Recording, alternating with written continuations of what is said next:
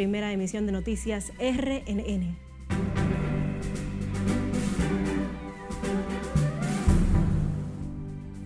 Violencia machista empaña celebración del Día de la Mujer en República Dominicana.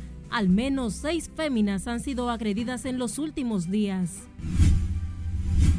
En su Día Internacional, mujeres marchan en la UAS por garantía de derechos y mayor presencia en cargos públicos. Presidente Luis Abinader encabeza acto de entrega a la medalla al mérito a mujeres dominicanas destacadas. Muere coronel de la policía al precipitarse helicóptero que pilotaba por las lomas de los Naranjos en el municipio de Los Cacaos en San Cristóbal. Milagros Ortiz advierte sobre sanciones severas contra instituciones que no obtengan puntuaciones por encima de 85 en acceso a la información. Salud Pública llama a los ayuntamientos a recoger la basura para evitar propagación de enfermedades como chikungunya, dengue y cólera.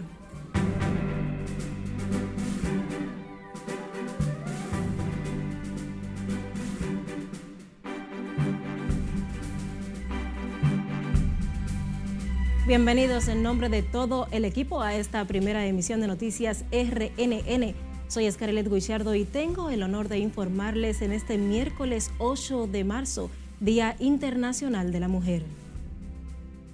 Acabar con la violencia, el derecho de la mujer a tener una activa participación en la política, la igualdad de género y las causales del aborto son algunos de los retos a los que se enfrentan las dominicanas pese a los logros alcanzados en esa materia. Perla Gómez con la historia.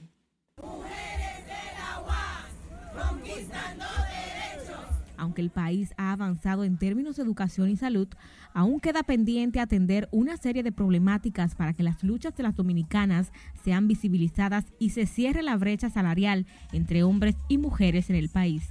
Hoy 8 de marzo es el Día de la Mujer Trabajadora y eso significa que necesitamos que la mujer participe en las grandes políticas.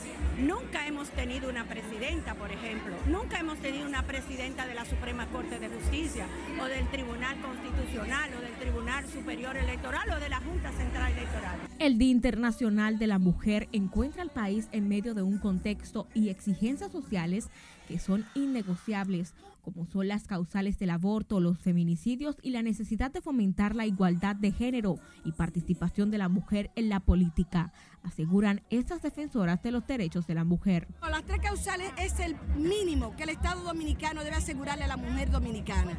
Es derecho a decidir si detiene o no un embarazo cuando su vida está en peligro. Es derecho a decidir si detiene o no un embarazo cuando ha sido un, un embarazo fruto de una de una violación o un incesto, o cuando esa criatura no va a vivir fuera del útero de la madre. Uno de los grandes retos es acabar con la violencia estructural y la violencia de género que persiste y que somos víctimas las mujeres dominicanas.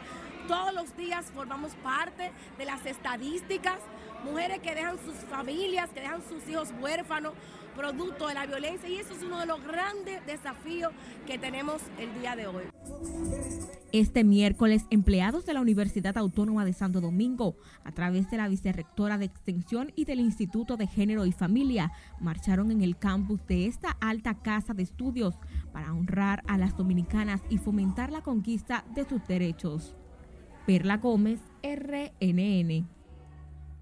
El reconocido neurocirujano doctor Joaquín, José Joaquín Puello recomienda enfrentar la pobreza, el neuromarketing y educar más a la población para prever la violencia causante de los feminicidios y abusos contra la mujer que enlutecen a decenas de familias dominicanas. Siledis Aquino habló con el especialista y nos tiene la historia.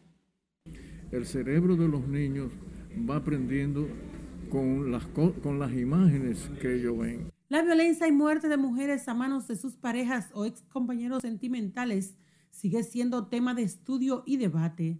Así lo expresa el reconocido neurocirujano doctor José Joaquín Puello, quien explica a profundidad y las posibles causas neurológicas que llevan al crimen.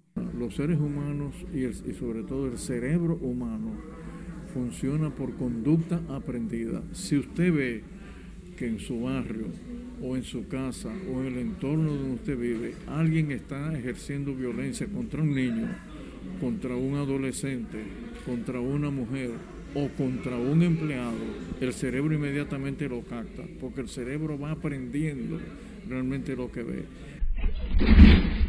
Pero la violencia intrafamiliar deja decenas de huérfanos, en muchos de los casos, niños sumergidos en la pobreza. El otro tema es social. No hay ninguna duda de que la pobreza trae consecuencias y consecuencias serias. Una niña de 15 años que es maltratada, no vive bien en su casa, por razones económicas se encuentra un hombre que le doble en edad, que se la va a llevar a una casita un poquito mejor, le va a dar dinero, esa niña entonces se entrega a ese hombre y ese hombre por la diferencia de edad la va a maltratar. También la educación juega un papel determinante para enfrentar la problemática asegura el médico José Joaquín Puello.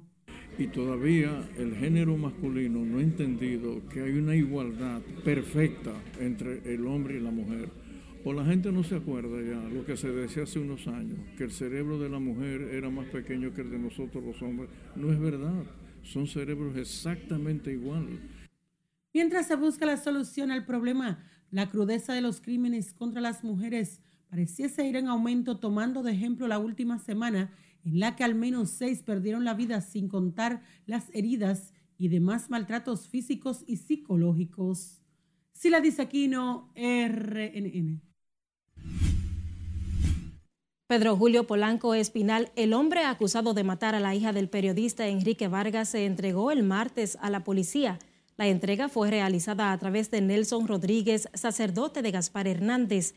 El hecho fatal que cobró la vida a la joven Reimi Maciel Camilo Abreu, de 26 años, sucedió en Gaspar Hernández, provincia de Espaillat. A pesar de que Reimi Maciel fue enviada a la sala de emergencias del Hospital Manuel de Luna, esta fue declarada muerta debido a una herida de arma blanca en el lado derecho del cuello que alcanzó la vena yugular y le provocó la muerte. En otra información, una mujer se debate entre la vida y la muerte tras recibir 20 estocadas de su expareja sentimental. La misma había terminado recientemente la relación con su atacante, quien la apuñaló en distintas partes del cuerpo hasta dejarla inconsciente en un hecho ocurrido en el sector Medina del municipio Jarabacoa, provincia La Vega. La joven fue identificada como Miriam Esther Silverio Adames, de 33 años de edad, y su agresor fue identificado como Juan Andrés Arias Arias, de 44 años, quien tan pronto cometió la agresión emprendió la huida. Miriam Esther se encuentra ingresada en un centro de salud, mientras que la policía informó que activó la búsqueda de Juan Andrés. El Tribunal Constitucional, a través de su Comisión de Igualdad de Género, homenajeó a las juezas de altas cortes Altagracia Mélida Frometa Pereira, Ana Teresa Paradas y Carmen Josefina Lora Iglesias a propósito de conmemorarse este miércoles el Día Internacional de la Mujer. La actividad fue encabezada por el magistrado Rafael Díaz Filpo, juez primer sustituto del presidente, quien afirmó que el Tribunal Constitucional reafirma su compromiso con la aplicación de políticas que fomenten la igualdad, la participación de la mujer y que condenen todos los tipos de discriminaciones, violencias y formas de explotación que sean ejercidas en contra de la mujer. El Tribunal Constitucional Dominicano reafirma su compromiso con la aplicación de políticas de fomentar la igualdad, la participación de la mujer y que condenen todos los tipos de discriminaciones, violencias y formas de explotación que sean ejercidas en contra de la mujer. Es notable cómo de un total de 764 jueces, 467 son mujeres, equivaliendo eso a un 61%. La participación de las mujeres en el Poder Judicial y las altas cortes es fundamental para garantizar que nuestros tribunales, conformados tanto por hombres y mujeres, dicten decisiones tomando en consideración el principio de objetividad, pero también la parte humana como valor que nos une y nos acerca. La presidenta de la Comisión de Género del Tribunal Constitucional dijo que llama la atención que pese a que las mujeres son mayoría en el Poder Judicial, ninguna ha ocupado la presidencia. Las estadísticas recientes de las juezas y jueces que integran el Poder Judicial sobresalen que de un total de 764 jueces, 467 son mujeres, lo que representa el 61%. Una comisión de mujeres del Partido de la Liberación Dominicana depositó ante el Tribunal Constitucional un recurso de inconstitucionalidad en contra de varios artículos de la recién aprobada Ley de Régimen Electoral. Karen Ricardo, vocera del grupo, dijo que el artículo 142 de la referida normativa violenta la cuota de género y representa un retroceso en los derechos electorales de la mujer dominicana. Y lo disminuye porque ahora la cuota que se aplicará de forma 60-40 está siendo considerada de manera nacional, no de manera territorial. Y eso afecta en las boletas a las compañeras que aspiran a cargos como regidoras, eh, como vocales y como diputadas, como legisladoras. La comisión integrada además por diputados del Partido Morado se reunieron con los jueces del Tribunal Constitucional para plantear la situación en la que consideran se discrimina la participación política de la mujer. La directora de Ética e Integridad Gubernamental Milagros Ortiz Bosch advirtió que solicitará sanciones severas contra las instituciones estatales que no obtengan puntuaciones por encima de 85 en acceso a la información a partir del próximo trimestre. Nelson Mateo con los detalles. La ley se ha hecho para cumplirla. Milagros Ortiz entiende que en materia de respeto y cumplimiento de la ley de libre acceso a la información pública se está avanzando. Sin embargo, en su más reciente informe, 21 instituciones, incluyendo el Congreso, la Junta Central y la Procuraduría, tienen calificaciones por debajo de los 70 puntos. En el segundo trimestre del año, el que no esté dentro de los límites adecuados va a ser, vamos a solicitar, a solicitar por la vía adecuada que se le comience a suspender el, uso del presupuesto. Quien no cumple la ley no merece el impuesto de dirección. El presidente del Indotel, con una buena calificación de 96.2 sobre acceso a la información y en compra y contrataciones, pidió a las restantes entidades asumir la advertencia de Ortiz Bosch. Indotel, todo lo contrario, ha tenido de las mejores calificaciones en ese tema y lo que yo puedo decir es que los gobiernos abiertos, que es lo que facilita el libre acceso, es algo que debemos practicar. Son mejores prácticas y yo creo que todas las instituciones tenemos que seguir avanzando en ese sentido, tanto las que tenemos buenas calificaciones, medianas o malas calificaciones. Milagros Ortiz dejó claro que ya no habrán más dispensas para las instituciones que no pasen las evaluaciones y ya ha habido suficiente entrenamiento, facilidades para alcanzar la cifra aceptada. El que el trimestre que viene no tenga el 85% va a ser tomado en cuenta dentro del proceso lógico, el proceso de establecido, una sanción adecuada dentro de lo que la ley dispone. Las, los 104, la ley de acceso a la información, que consagra dos derechos, el derecho ciudadano a estar informado y la obligación de los gobiernos a informar. La directora de Ética e Integridad Gubernamental, sin embargo, dijo que de las 173 entidades estatales, la mayoría han mostrado avances en materia del correcto manejo a la ley de libre acceso a la información. Nelson Mateo, RNN.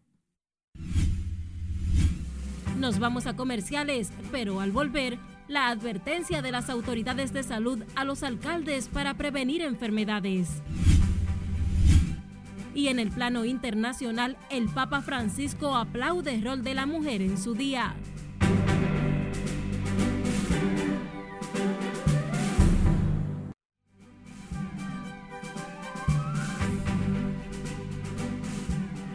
Abrimos la ventana al mundo con el Papa Francisco que reconoció el rol de las mujeres y destacó el compromiso asumido por las féminas en la construcción de una sociedad más humana el pontífice también pidió un aplauso para ellas durante la audiencia general celebrada ante miles de feligreses en la Plaza San Pedro del Vaticano o este miércoles cuando se conmemora el Día Internacional de la Mujer. Cesarina Ravelo amplía en el resumen internacional de RNN. El Papa expresó que agradece a las mujeres porque han usado la capacidad para transformar el mundo con su mirada creativa y la ternura de su corazón consideró además como una característica inherente de bendición para la humanidad. Al término de la audiencia, Francisco saludó y bendijo personalmente a los fieles que se acercaron a él, incluidas dos mujeres nigerianas víctimas de violación del grupo terrorista yihadista Boko Haram. La Asociación de Naciones Unidas arremetió contra los talibanes tras considerar que han borrado dos décadas de progreso en materia de derechos de las mujeres en Afganistán desde que retornaron al poder en el 2021. Los expertos del organismo internacional en materia de derechos humanos pasaron inventario cuando el mundo celebra el Día de la Mujer y recordaron que en 2002 fue el primer año en que las féminas y las niñas afganas se unieron a dicha conmemoración por primera vez en la historia. La ONU criticó que en la actualidad las hembras no puedan recibir educación secundaria ni ingresar a la universidad y recordó que desde hace cuatro meses las niñas tienen prohibido entrar a parques de atracciones, baños públicos, gimnasios y otras instalaciones deportivas. Las mujeres tampoco pueden ejercer cargos públicos judiciales, deben cumplir con un código de vestimentas y no pueden alejarse a más de 75 kilómetros de su hogar sin la compañía de un pariente cercano. El presidente de Brasil, Luis Ignacio Lula da Silva, presentará un proyecto de ley y otras 20 iniciativas con motivo del Día Internacional de la Mujer que beneficiarán al sexo femenino en ese país. La igualdad salarial entre hombres y mujeres en el trabajo fue una de las promesas de campaña del presidente de Brasil. Durante la toma de posesión de enero, Lula consideró inadmisible que las mujeres se les pague menos que a los hombres por realizar la misma función, que no sean reconocidas en el mundo político machista, que sean acosadas impunemente en las calles y en el trabajo, que sean víctimas de violencia dentro y fuera de casa, una muestra de que cumplirá su promesa con el género donde su candidatura tuvo mayor acogida. El secretario de Defensa estadounidense Lloyd Austin llegó a El Cairo, en Egipto, como parte de su gira por Oriente Medio para profundizar la cooperación con los aliados de la Casa Blanca y reiterar el compromiso de Washington con la seguridad de esa región. Lloyd expresó que la Asociación de Defensa entre Estados Unidos y Egipto es parte de su compromiso con esa región por lo que su visita tiene el objetivo de coordinar y buscar oportunidades que fomenten la armonía entre las partes para garantizar mayor seguridad. En las internacionales, Cesarina Ravelo, RNN.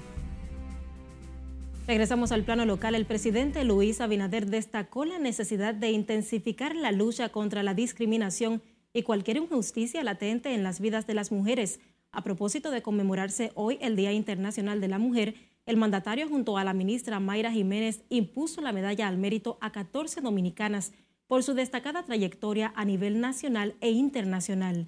Lauri Lamar nos tiene más detalles en directo. Buenas tardes, Lauri. Gracias, buenas tardes. En este evento el presidente Abinader ratificó su compromiso con la creación de una ley que proteja a las mujeres en todos los ámbitos que las mujeres son el pilar fundamental de la sociedad. El mandatario aseguró que el gobierno trabaja en intensificar la lucha contra la discriminación e injusticia en la vida de las mujeres. Mi gobierno hemos trabajado desde el primer día para garantizar la, la igualdad efectiva de derechos, libertades y oportunidades entre mujeres y hombres. Y estamos conscientes que todavía nos falta un largo trecho, pero seguiremos dando pasos firmes con ese objetivo para lograr el cambio que estamos trabajando, para que las comunidades de cuidado sean una realidad.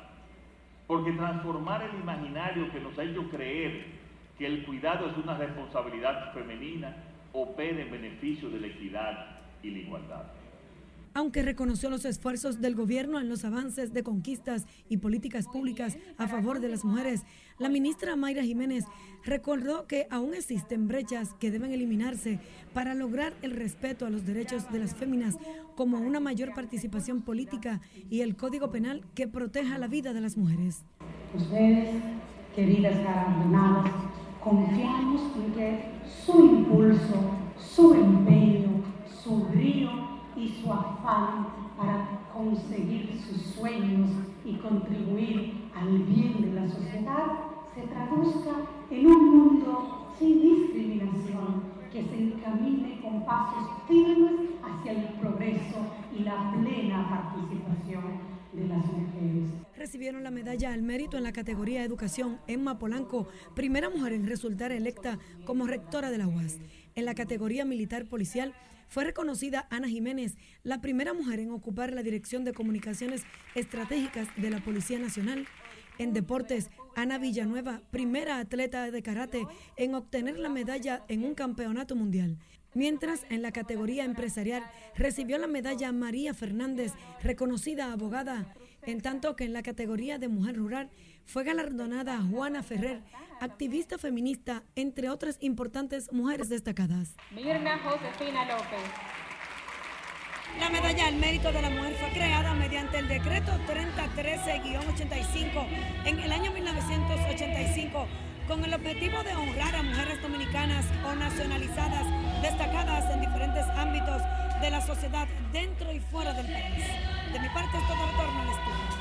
Gracias, Lauri, por este reporte en directo. En otra información, el cambio esperado en el sistema educativo nacional no va a la velocidad de la inversión que el Estado ha hecho de manera constante durante 10 años de asignación del 4% del PIB a la educación. Esto según Darwin Caraballo, subdirector de la Acción Empresarial para la Educación Educa, uno de los escollos principales que han limitado el desarrollo educativo en el país ha sido la politización del sector que aún permanece. Así que este año, con la, revaluación del peso dominicano sobre el dólar, estamos hablando que su presupuesto va a estar casi en los 5 mil millones de dólares en el año 2023. Que desde el año 2013, porque recordemos que ahora se están cumpliendo una década de asignación religiosa del 4% del Producto Interno Bruto, supera ya largamente los 25 mil millones de dólares.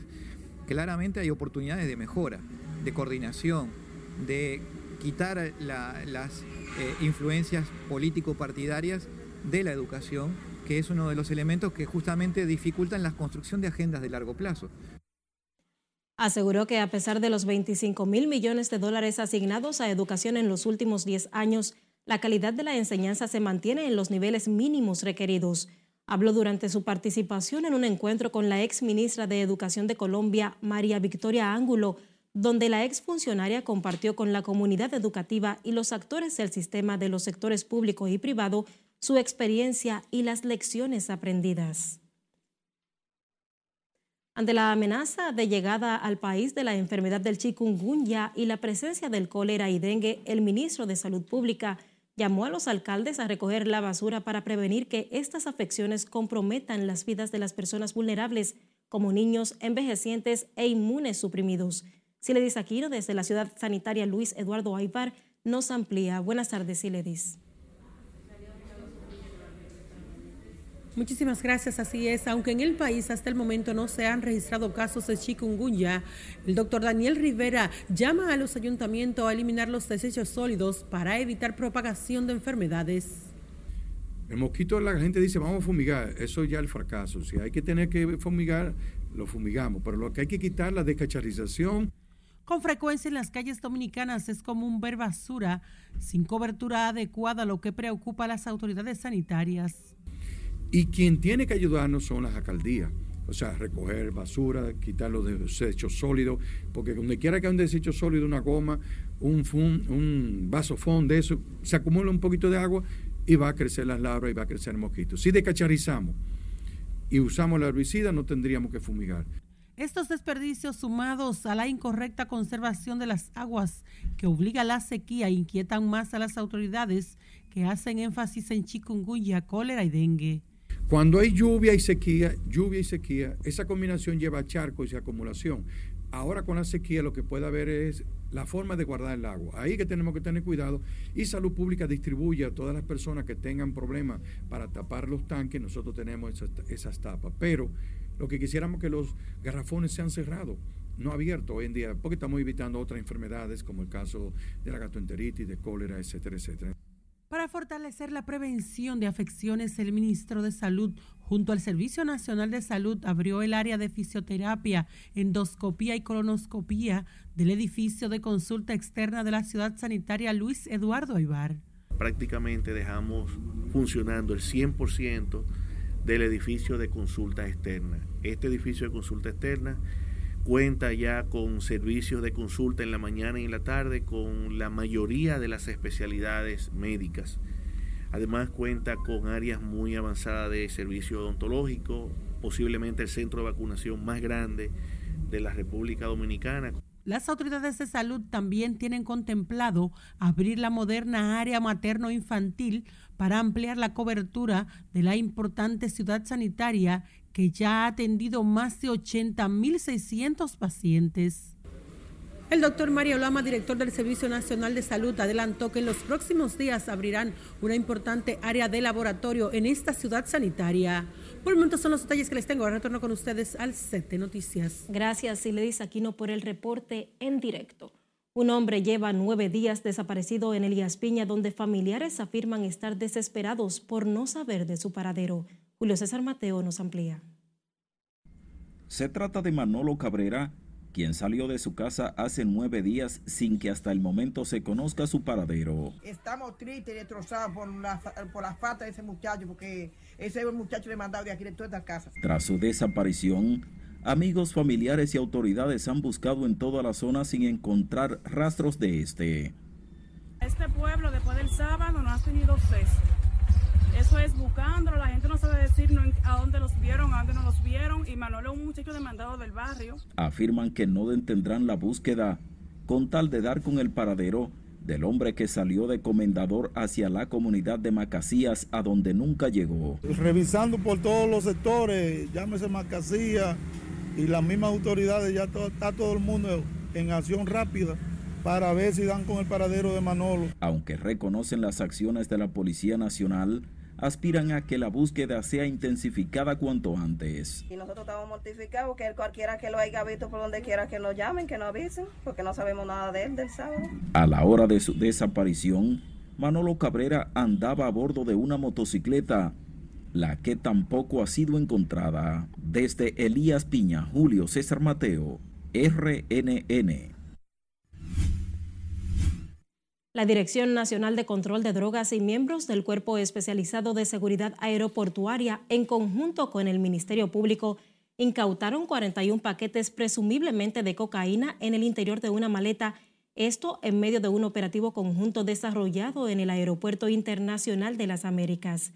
En el interior de la maleta se hallaron los paquetes que estaban partidos en dos y con una especie de espuma sellante blanca para impedir que la sustancia pueda ser detectada por las autoridades, por lo que un dominico costarricense de 57 años, quien intentó viajar con los paquetes de la sustancia desde la terminal de Laila al aeropuerto de París Charles de Gaulle, al imputado se le ocupó además 14.850 pesos dominicanos, 1.615 euros, un celular y documentos personales.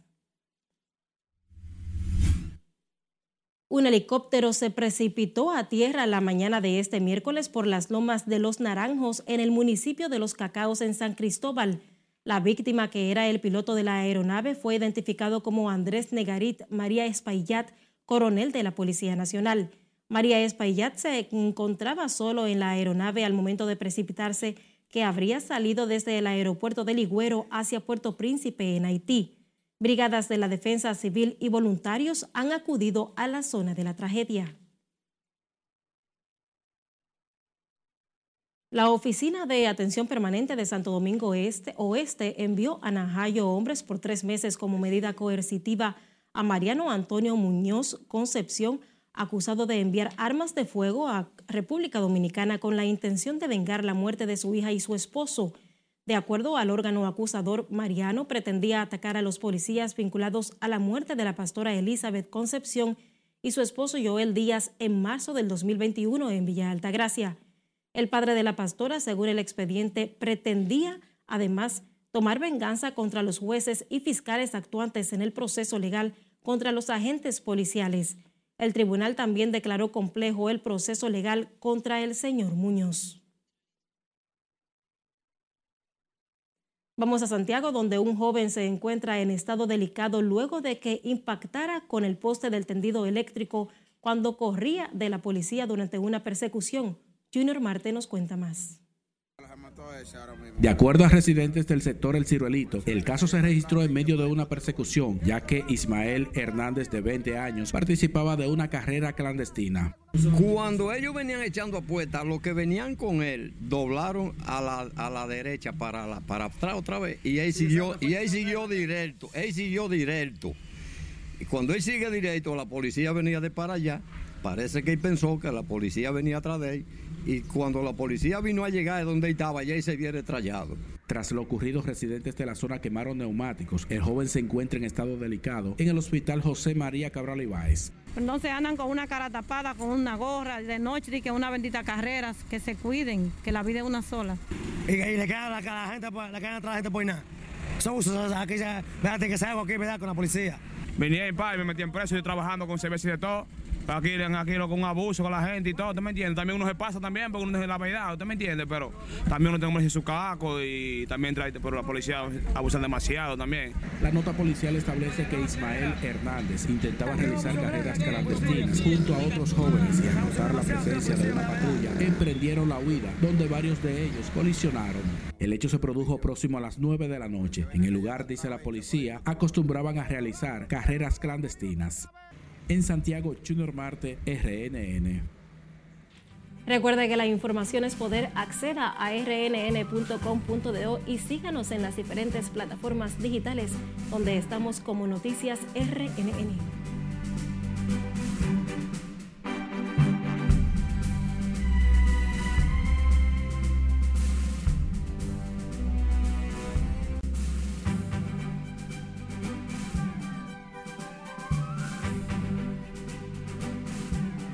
Muy buenas. Iniciamos la entrega deportiva escuchando a Nelson Cruz, Ronnie Linares y Jeremy Peña.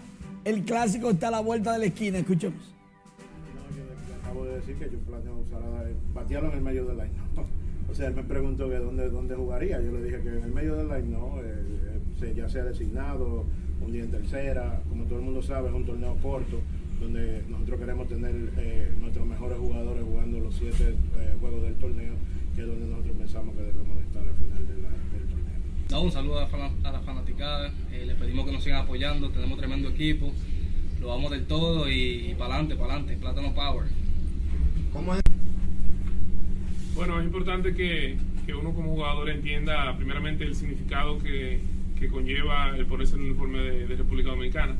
Um, es un reto muy grande porque um, todo nuestro país está en nuestros hombros y, y- y van a estar pendientes del desempeño que hagamos como jugadores. Entonces la responsabilidad que tenemos es, es enorme. Um, pero al final del día tenemos que enfocarnos en hacer las cosas que, que- que sabemos hacer y, y jugar béisbol. Um, tenemos un club lleno de talento y, y estoy confiado de que vamos a tener buenos resultados. ¿Cómo fui? Día clave este miércoles, juego contra Atlanta, 2 de la tarde en breve, mientras que los muchachos ya dicen estar listos y prestos para ganar la segunda corona para la República Dominicana. Ya el Clásico Mundial de Béisbol inició ganando 4 por 2 Holanda a Cuba y Panamá 12 a 5 a Taiwán. El juego entre Australia y Corea será a las 11 de la noche de este miércoles. Mientras tanto, afinan las alineaciones posibles para República Dominicana. Las primeras prácticas fueron excelentes y aquí están. Para el juego contra Atlanta, Julio Rodríguez, Rafael Devers, Manny Machado. Hernández es el cuarto bate. Y después va Cano, Gary Sánchez, Eloy Jiménez, Cristian Adames, Jeremy Peña y Cristian Javier, el lanzador abridor. La Liga Dominicana de Fútbol y la Asociación de Cronistas Deportivos de Santo Domingo estuvieron iniciando las actividades del aniversario número 94 de la ACD, la entidad o la asociación que agrupa un, una parte especializada de, de los periodistas en República Dominicana, que dicho sea de paso es la más antigua, lo de deportes. Atención, la ACD es la asociación más antigua de la República Dominicana. Agrupa a más de 300 periodistas y cronistas deportivos. Y la Liga Dominicana de Fútbol estuvo explicando y actualizando todo lo que tiene que ver con su organización, torneos, equipos, jugadores, finanzas. Y qué bueno porque había muchas cosas que ya han cambiado en reglas en estatutos que el periodista quizás no sabía. Dicho sea de paso, la liga de fútbol está más expandida que la liga dominicana de béisbol que tiene solamente seis equipos. Ya la de fútbol tiene nueve y tiene doce. Vamos a decir que en ligas menores, para que me entiendan, lo que quiere decir ja, que el fútbol en la República Dominicana tiene más profesionales que la pelota. Para que tú veas. Oye, increíble. Estamos adaptándonos a, a un deporte diferente. Y seguiremos avanzando. Gracias, Manuel. El presidente Luis Abinader encabezará esta tarde la segunda reunión con el liderazgo político nacional y una comisión de intelectuales que se reunirán en la mesa de trabajo en busca de un pacto nacional por la protección y defensa de la soberanía ante la crisis en Haití. El encuentro ha generado reacciones por parte del representante de la ONU en el país y los defensores de los derechos de los haitianos. Lauri Lamar completa la historia. Sabemos que esto obviamente tiene implicaciones para República Dominicana, somos muy conscientes de eso. La violencia, inseguridad e inestabilidad en Haití preocupan al gobierno dominicano, que trabaja para ejecutar políticas públicas y medidas más eficaces ante el peligro que representa esa crisis para la República Dominicana. Valoró la reunión que encabezará esta tarde el presidente Abinader para lograr un pacto nacional sobre Haití a través del diálogo. La Agencia de Naciones Unidas para la, eh, contra la Droga y el Delito, de lucha contra la droga y el delito, está trabajando en esas investigaciones. Ustedes vieron recientemente el último informe que salió esta semana sobre los flujos de armas que llegan a Haití desde los Estados Unidos, incluyendo también a través del territorio dominicano. Es de alta preocupación, obviamente, este tema. Eh, por consiguiente, estamos eh, conscientes de esta situación, pero igualmente estamos a disposición del Estado, del país. Contrario opina el coordinador de la Mesa para las Migraciones, William Champentier, quien no está de acuerdo con que se incluyan en estas discusiones a los líderes políticos, tras recordar que cualquier medida sobre Haití debe ser ejecutada respetando las leyes y la soberanía de esa nación. La oposición no va, a no va a jugar ningún papel, porque lo que nosotros exigimos es la aplicación de la ley, la constitución con criterio de enfoque de derechos humanos, respetando la dignidad humana. Eh, no, no, creo, no creo que, que podía aportar. La crisis haitiana es para los haitianos quien tienen que abordar con apoyo de la comunidad internacional. En la primera reunión, el gobierno presentó cuatro ejes temáticos principales, siendo estos política exterior, control fronterizo, política migratoria e impacto económico. En esta segunda reunión, el presidente Abinader se propone avanzar en los encuentros sobre el pacto de fortalecimiento de la soberanía y la situación de Haití. Laurila Mar, RNN. Empresarios y ejecutivos de las centrales sindicales se mantienen reunidos en el Ministerio de Trabajo en busca de consensuar un aumento de salarios para el sector privado. Nelson Mateo está en directo y nos cuenta más. Buenas tardes, Nelson. Muy buenas tardes, tal y como tú afirmas, el Comité Nacional de Salario que dirige el doctor Ángel Martín Mieses convocó para las 11 de la mañana de este miércoles a las discusiones tripartistas en busca de un reajuste salarial para el sector eh, privado no sectorizado. En ese sentido, los principales ejecutivos de las centrales sindicales, industriales y empresarios se encuentran reunidos en la cuarta planta del Ministerio de Trabajo, analizando la propuesta de un aumento de salarios hecha ya por Rafael Pepe Abreu, Gabriel del Río y Jacobo Ramos.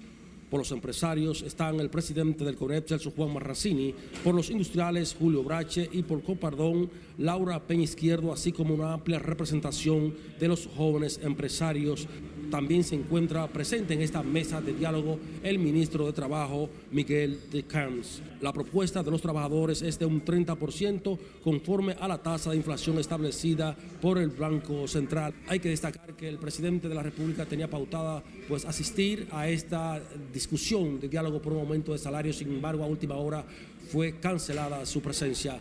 De mi parte, es todo por un momento. Desde el Ministerio de Trabajo regreso contigo al set de noticias. Gracias, Nelson Mateo, por el reporte en directo. El país recuerda el nacimiento un día como hoy, pero en 1940, del legendario caballo mayor Johnny Ventura, quien estaría arribando a su cumpleaños número 83. Cesarina Ravelo con la historia.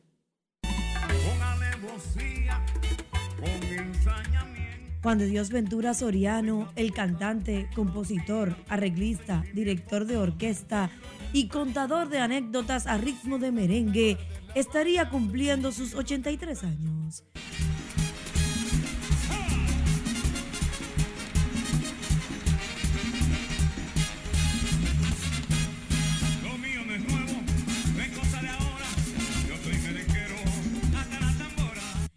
Ventura, quien no fue enterrado parado como era su deseo, sigue bailando en el corazón de los dominicanos luego de su deceso el 28 de junio del 2021.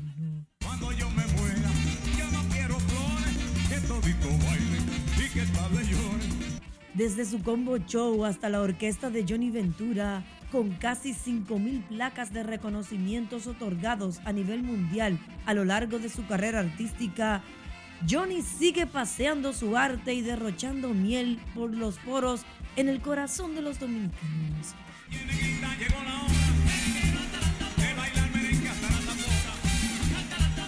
Galardonado por el Congreso Dominicano en el año 2000 como el merenguero del siglo, el caballo mayor le fueron otorgados 28 discos de oro, dos platino, un Grammy latino a la excelencia por su trayectoria musical y su legado sigue latente.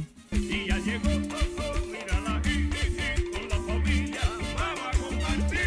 En su cumpleaños 83, Johnny Ventura sigue demostrando que las leyendas nunca mueren.